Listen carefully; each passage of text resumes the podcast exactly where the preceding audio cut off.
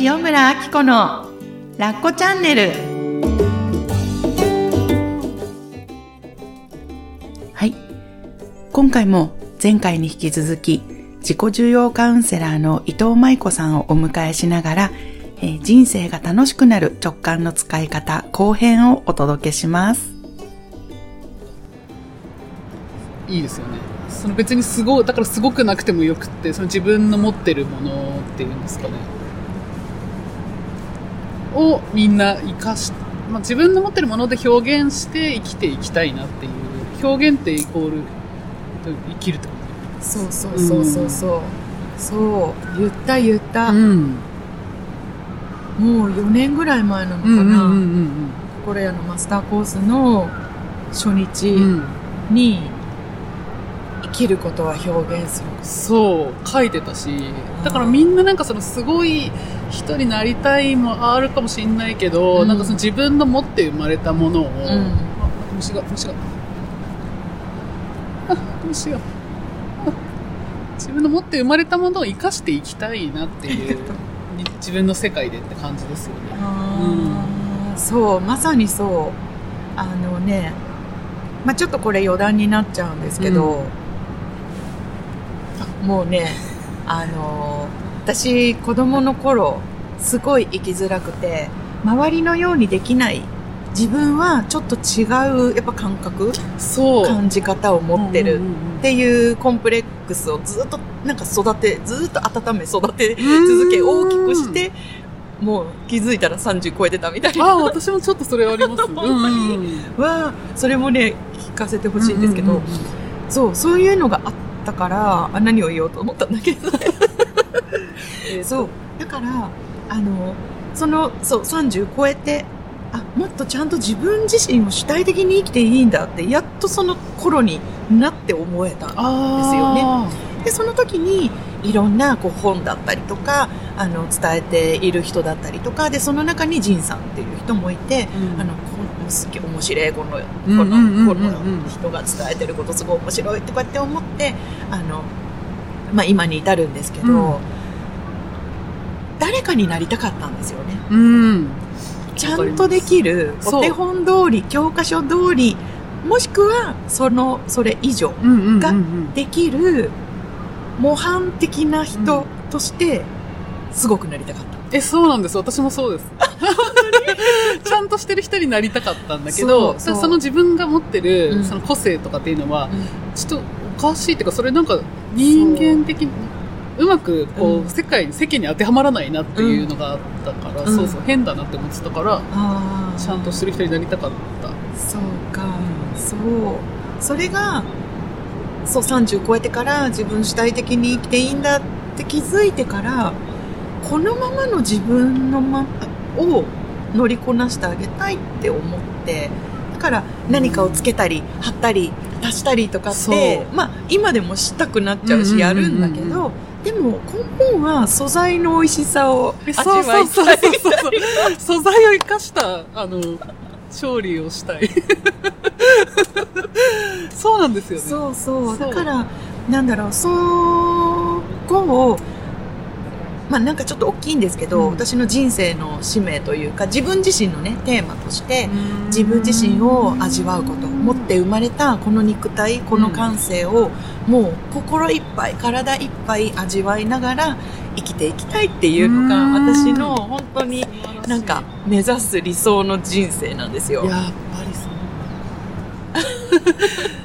そう、だから私多分惹かれた理由で、アッコさんが今話でおっしゃった、うん。その、ちゃんとした人とかになりたかった、でも主体的に生きてもいいんだって思ったっていうのを多分表現してるから、そのどっちも知ってるっていうところがより惹かれたんだと思う。そうなんだ。うんうんうわあ見つけてくれてありがとう。いや、本当に出会ってくれて。私を ありがとうございます。だから、アッコさんのそれの思いで、多分、それを表現してくれなかったら、うん。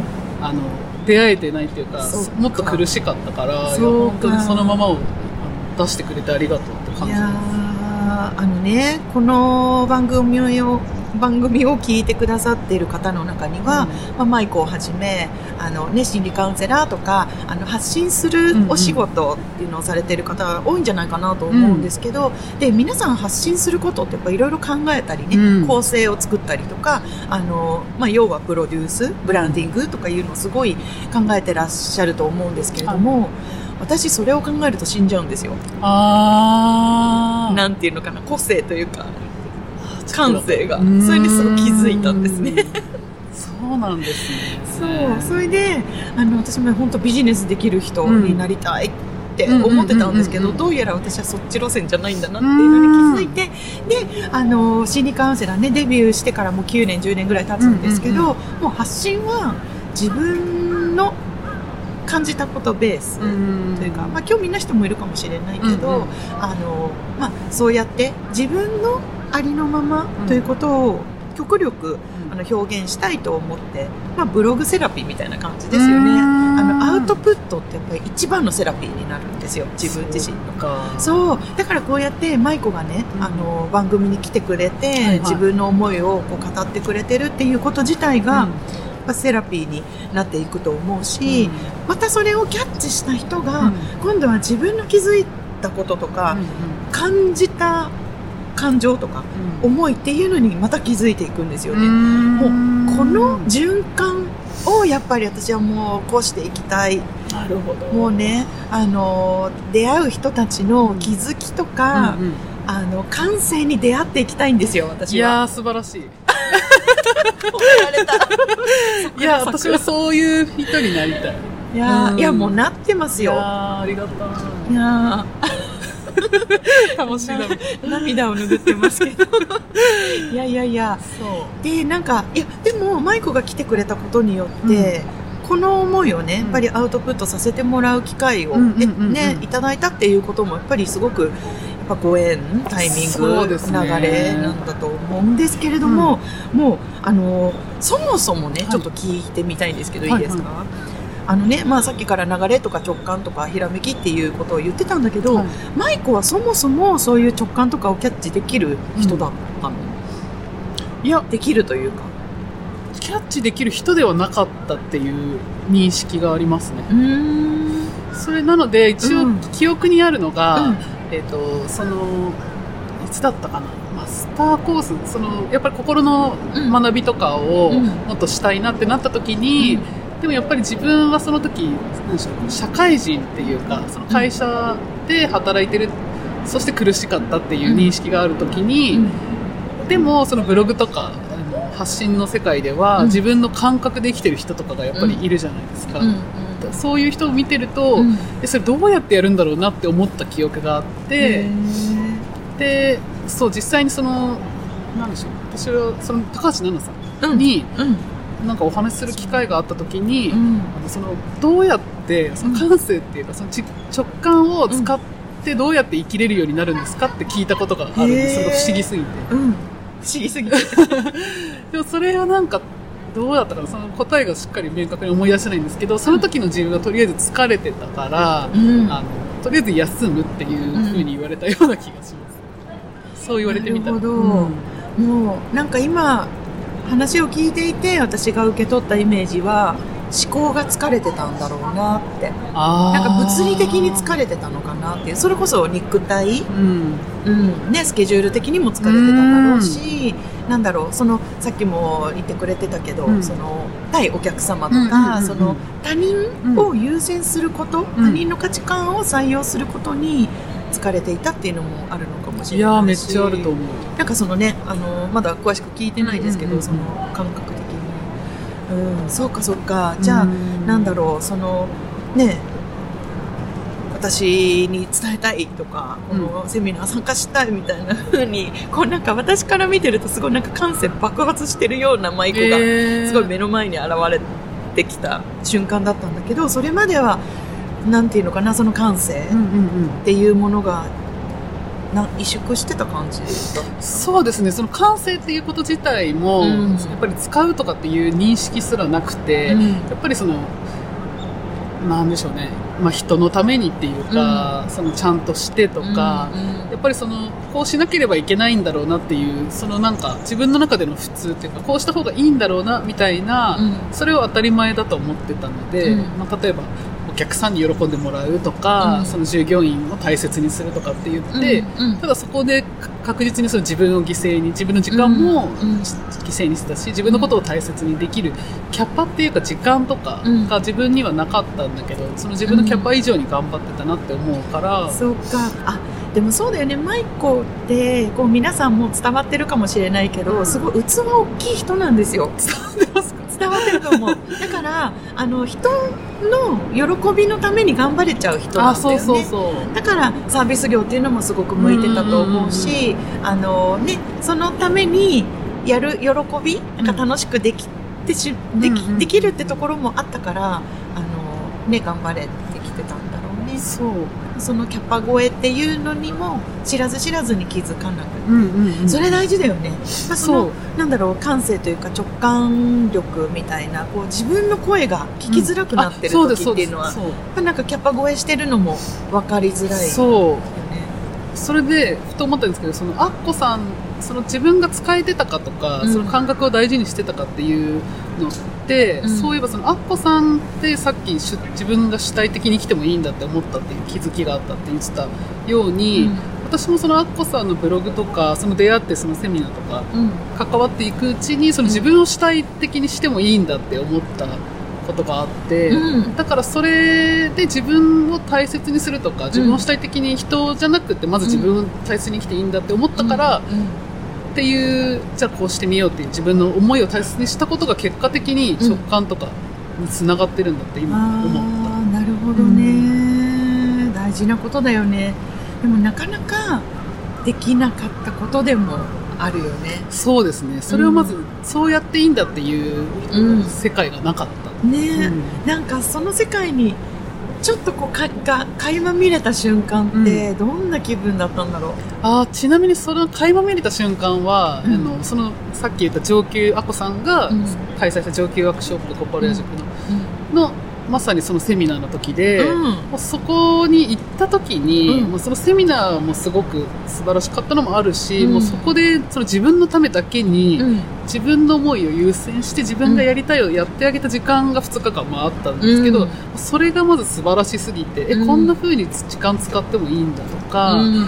えこんな風に自分のことだけを考えてていいんだみたいになった時に、本当になんか、本当に桜じゃないんですけど、あの、世界が本当にキラキラキラみたいな感じで私には見えたんですよ。で、その時の、まあ、夜、その仲間、一緒にセミナーで会った仲間とかと、ねみんな本当そうに、食べたご飯とか、うんお酒とか、うん。もうその2日間がすごい、とにかく自分にはもう、なんでしょう、すごいプレゼントで、もうそっから、え、こんな時間の使い方とか、もう自分のためっていう、その、なんでしょうね、もう自分の人生でもすごい、それが見れた瞬間だった。自分のための時間。か、ずっとだからその自分へのプレゼントをちょっと忘れちゃってたなみたいな時期が長かったそうですね。まあ、その自分、そうですね。自分が、その普通に生きてたら、ちゃんとしないと、うん。その、周りに追いつけなかったっていう感覚があるから、うん。やっぱり頑張んないと、そう、ダメで、わかる。そう、で頑張ってきただけに、うん。なんかそんなに頑張らなくても、うん。いい世界ってあるんだみたいな、そのままでいいっていう世界あるんだって思ったのが本当に衝撃。それをそう。いや、やってくれた人っていう感じです。アッコさん。ああそうなんだいや本当にあの新潟のあの2日間は本当にね、うんいい場で。私も今でも印象に残っていてでアシスタントしてくれた人たちも、うんあそこの場に集まってくれた人たちも、うん本当にねなんか今でもつながっててねいいエネルギーでねみんな本当面白くて。でそうやって長野からとか東京からとか埼玉からとか新潟まで集まってくれてそうでしたね。えマジ？みたいなね感じだったんですけど。そっかやっぱりその自分の本音を聞いてあげて実行に移すってどれだけパワフルなんだろう、うん。どれだけ幸せに自分を連れてってくれる一歩なんだろうってことだよね。えー、そっか。なんかねあの一時期社会人の生活の中では、うん。そうやってもうね、自分の声がわからないくらいちょっと疲れ果ててたみたいっていうお話をね聞いたんですけれども、その前うんうんうん。要はその子供時代のことをちょっと聞いてみたいなと思って、うんうんうんうんさっきもちらっとお話ししてくれたんだけどどんな子供だったの、私はまず、うんその記憶にあるのがまずうん。保育園ぐらいの時からすごい本を読むのが好きだったんですよ。うん。うん、そう絵本とかかで、えっとまず本を読むのが好きで,、うん。で毎週日曜日うん。に両親があの市の図書館に連れてってくれて、でそこでいろんな本がある中から3冊借りていいよっていうシステムだったから、うん。まあその3冊を選ぶのがすごい楽しみで、うん。でまあ絵本自分が気に入ってる絵本とか読みたいなっていうことをその場でいっぱいある中からうん。探して、うん。で読んででまた来週返してっていうのがすごい自分のその時の楽しみで楽しかった。はい。うん。でさらにうん。あと絵を描くのもすごい好きだったんです、で保育園の時にそうん。のスケッチブックをこう一冊与えられるんだけど、うん。結構その書くのが好きすぎてすぐに一冊終わっちゃって、でまた終わっちゃったの？みたいな。ちゃんと裏も使いなさいよ みたいな。お母さんに言われるぐらい、でもそれをまあ別にやめなさいとも言われなかったんですけど、うん。っていうぐらいその、まあ、本を読んだりとか絵を描くのが好きだった、なんかめっちゃ感性そう。使って豊かに。今思えばうん。そう。伸び伸びみたいなのが伝わってくる、そう。そう。だったんだ、はなんか心が喜んでる感じが伝わってきたもんねあそうですね。その時うん。やっぱ楽しかったですよ、あそうだったんだ、うん。えそれでその社会人に、ね、なってねこうみたいなうん。ところまでどんな風にたどってそうでそれを、まあ、自由に生きてたんですけど、うん。まあ、小の小の時の小学校うん。3年生ぐらいで、うん。でその国語の授業がすごい好きでで先生がやっぱりその、漢字が好きだったわけじゃなくって、うん。その物語を教科書の物語を通して、こうん。の主人公はどう感じたと思いますかみたいな、そういうことを考えるのがすごい好きで得意だった。あったあったそういう問題。そうそうそうこの登場人物何々ちゃんの気持ちはどうだったかとかなんか本質をあそうですそうです。みたいな。それがすごい自分でも好きで得意でで、うん。先生もそれを私によく当ててくれたっていう印象があって、へー私はそれを発表するっていうか、まあ、うん。それをこういいねって言ってもらえるのがすごい楽しかったっていう記憶がありますね。そうだったんだ、そっかそっか。えでそのなんかこのなんていうのかなすごい言葉に対する思いとか、もうなんかすごく伝わってくるんだけど、うん。そのまんまで高校生とか？あそう。そのままで生きてきたわけではなくって、うん。でそれが楽しかった反面、うん。まあ、それが本当かどうかは別としても、うん。その小学校3年生の同じ時に、やっぱりそういう自分が調子に乗ってっていうか、ん。楽しく表現してたら、なんか友達、女の子の友達が、なんかいいなかったんじゃないかなっていう記憶が自分の中ではあって、だからなんか、そういうのってあんまりこう出しちゃいけないのかなっていう思いがあったりとか、うんあったから、うん。だから小学校5年生以降は、うんうん。なんかその、まあ、周りと合わせようとか、まあ、うん嫌われないようにしようとか、うん。なんかっていう思いもあったしあとそのまあなんかちょっと抑えるようになってっていうのもあったしなんかうん。かつその、うん。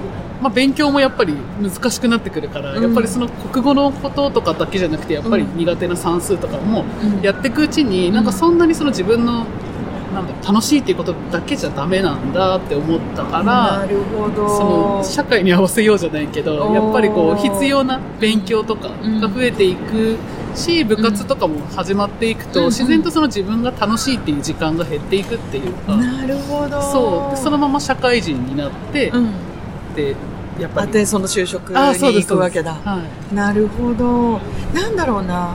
このすごく心伸びやかに、うん。やっぱなんか味わうみたいなことを楽しんでた絵を描くだったり、うんその言葉に触れるだったり登場人物の気持ちに触れるあだったりとかそういうことをなんかすごく楽しんでいたんだけれども、はなんかおやおや？そうそうそうそう。この楽しみ方だとなんか何ついていけないかもしれそうですないけどねそう。この楽し始めたみ方そう。だけ、まあ、実際に先生に、うん。注意されたわけじゃないんですけど、うん。そのなんか宿題とかって家でやってきなさいねっていう宿題に、ん。その自分の日記を書くっていうのを、うん。1年生です。低学年の時はやってたんだけど、うんうん。まあ、ある時からちゃんとその算数とかもやった方がいいんじゃないっていう言われ方を、まあ、自分的にはあそうだよねと思ってうん。ちゃんと勉強の方を、うん。あの普通の教科書みたいなことをやっていかないといけないよねっていう変換をして。素直。そうそうそう。だからそうなると必然とやっぱり授業にあの沿った生き方っていうかなんかちゃんとしようみたいな勉強しようみたいにすると自然とその自分が好きっていう時間が減っていくし、うん。その時はそれを何とも思わなかったけど、まあ、そういうもんなんだなって思ったっていう、分かった。うん。やっぱりね、あのーまあ、分かったって、ね、全員に当てはめるか分かんないんですけど、まあ、このね、感性を生かすとか、うん。さっきの直感をキャッチするみたいなのって、やっぱり余白の時間が大事なんだなって思ったの。あその舞子の今の生い立ちの話でもね、まあ、子供の頃って自由時間がいっぱいあるから、うん。そのでね、なんか宿題も好きなことやっていいよって言って日記を書いてたんだよね。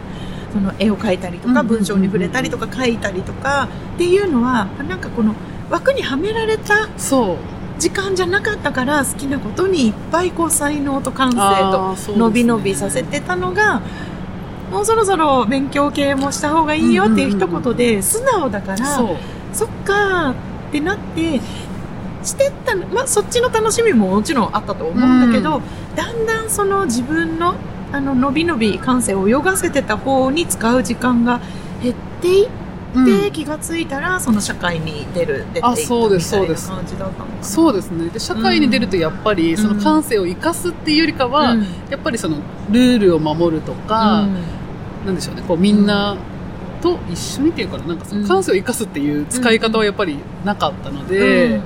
でそれでやっぱり生きてたら、うん。なんかやっぱり苦しかったですよね。なるほどね。そうそうそう。あのさまあ、舞子の場合は絵を描いたりあの言葉、ねうんうんうん。本を読んだりってことだったんだけどあのリスナーさんの中にはね自分の好きなこととか自分の感性は、うん。じゃあどうやって伸び伸び生かしたらいいのかっていうまずそこがわからない人もいっぱいいると思うんですよね。そういう思い出せない人とかうんうんうん。っていうのはどうやったら思い出しやすくなるような気がする舞子だったら。えーでも私が思うのは、うん。その自分が今もこう、うん。自分で実験中っていうのがすごくポイントだなと思ってて、うん。その気持ちも味わったし、うん。で今こうしたらどうなのかなっていうそれこそその感性をあこさんみたいな生かしてる人を見て自分に取り入れてやってるっていうのなので、うん。その気持ちもすごくわかるなって思っていて、うん。だからそのか、まあ、自分もそうだっただけに、ん。その時の自分で考えてみたら、うん。やっぱりその思考とかでうん。こう、周りに合わせてとか、うん。っていう感じで自分のやりたいとかっていうことを優先していない時がやっぱり長かったから、うん。そういうことも社会では求められるかもしれないけど、うん。でも自分のやりたい食べたいとか、うん。休みこのとここ行きたいとかっていうのを、うん。まあ、やっていくとあそれって楽しいじゃんっていうたた自分の楽しいが出てくるっていうか。なるほどね、やっぱり自分のやりたいとかそういう素直な声を少しずつ実践あすくい上げてあげる優先してあげるっていう言葉だったけど、そうか。もうでも全てはそこだよね。そうですね。だから家庭とかだと、まあ、この時間にあれしなきゃいけないみたいなのが、まあ、あるのかもしれないですけど、うんうんまあ、その、プラス、それもやんなきゃいけないし、でも自分がお茶飲みたいとかっていうのがあったら、ん。それもちゃんと採用してあげるみたいうんなうんのの積み重ねっていううんなるほど。すごい大事なことですね皆さん本当メモって。おいやいやいや、めっちゃ自分もそうだったんで、うん。同じなんですけどねってそいう。ういやいやいやいやいや。そうだよね。でもこうやってあの自分がね好きなことがわからないとか、うんうんうん。自分の本音がわからないっていうねところをマイコも経験してでそこから人体実験にまた入っていった。であのその過程の中で、まあ、あのすごい私との出会いを押してくださってるんですけど あの、ね、皆さんも例えばブログとか今 YouTube とか本当にあこの人素敵だなって思える人って本当に周りにいっぱいいると思うんですよね。うんうんうんうんなんかどのこの人のどんなところを素敵だって思ってるんだろうとかなんか割とそこに耳を傾けるっていうのも一つのヒントになってたのかなって思ったんですよね。そうですね。うん。で、その特に、うんその、確かに素敵な人いっぱいいるんですけど、うんやっぱり私も含めてそのラッコチャンネルを聞いてるっていうリスナーさんとか含めると、うんやっぱりそのアッコさんの、うんその、自分の感性の生かし方とか生き方を見て取り入れたいとか、なんかできるところからやってみたいみたいな。気持ちでやっぱり見てるのはあります。ああ、リスナーとして言うならば。そうなんだ、うんなるほど。じゃあこのままでいいですか？あそうですね。そのままあの出し惜しみせず、あの、くださいって。あげます。で、自分の人生、まあ自分のやり方にこう当てはめていくっていうか、うんそれを全部じゃないんですけど、なるほどね。やってみるっていう。取り入れさせてもらう。いやーなるほど。そうかそうか。でもそうですよね。あのこうするといいよみたいなことっていくらでも言えると思うんですけどでも本当に私思ってるのが自分自身でもそうだったからなんですけどあの受け取り方って自由じゃないですか。なんか例えばあっこさん A をやってから B をした方がいいよみたいなアドバイスをもらった時うんうんうんうんうん。にその通りにやりたくなる時もあれば、うん。そのアドバイスを聞いてあここだけ採用しようかなみたいあ、な。A ダッシュのところみたいななんかあるじゃないですか。うんうんうんなんかそういうのも自己流をねまあなんか手張りっていう言葉もありますけど、うん。でも自分が特にここをちょっと重点を置きたいみたいなところも何自分の気持ちを吸い上げるっていう意味では大切にしてもいいのかなって、そっか。えーじゃあますます私はダダ漏れになっていかないといけないですね。そうですね。その取り入れ方とか、これの自分がいいなって思うのが、まあ、アッコさんの部分であったりとか、うん。まあ人それぞれあるから、それを採用することが、なんか、なんでしょうね。まさに感性を、こう、自分の感性を生かしてる、うん。磨いてるみたいな。感じなんじゃないかな。といやーあの本当に私関わる人たちとそれを一緒に共有したいですよね。まあ、なんか経験ってみんなで一緒に同じことを経験できるけどやっぱり感じていることはそれぞれが感じていること一人一人が経験している心の中でうんうんうん経験していることなので、なんかそれをなんだろうな一緒に味わっていきたい味わい瞬間を共有したいみたいなのがすごいうん漠然としてるんですけど、うん。そっかいやーもう本当になんか話が尽きないんですけど。私も ねあのーよかったらなんかねマイコからまだなんか私に質問したいことっていうのが実はあるそうなんですね、はい。なのであのーよかったらこの後また音声を取らせていただいて、でそれをメルマガと LINE に登録してくださってる方へのプレゼントにさせていただけたらなと思うんですよ、はい。よろしいですか、はいはい。協力していただいて、はい。もちろんです。ありがとうございます。うん、直感を味方に自分の感性の生かし方、ね、皆さんヒントを受け取っていただけたら嬉しいなと思います。で、えっと、ね、まだまだあの話は尽きないので、皆さんよければお付き合い、えっと、メルマガトラインの方でお付き合いください。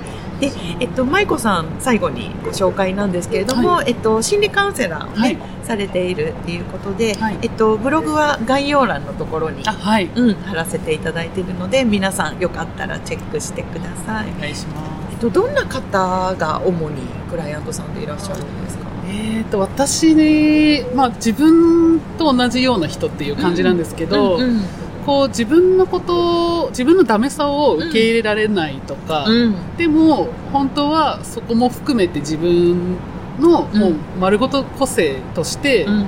受け取っていきたいし、うん。生かしていきたい。でもそのやり方がわからないとか、あとは何でしょうね。自分そうです。自分の自己表現とか、まあ、うん言い方とかが苦手なんだけど、うん。でもそのままで楽しんでいきたいっていうかそうそうそんな感じの人です。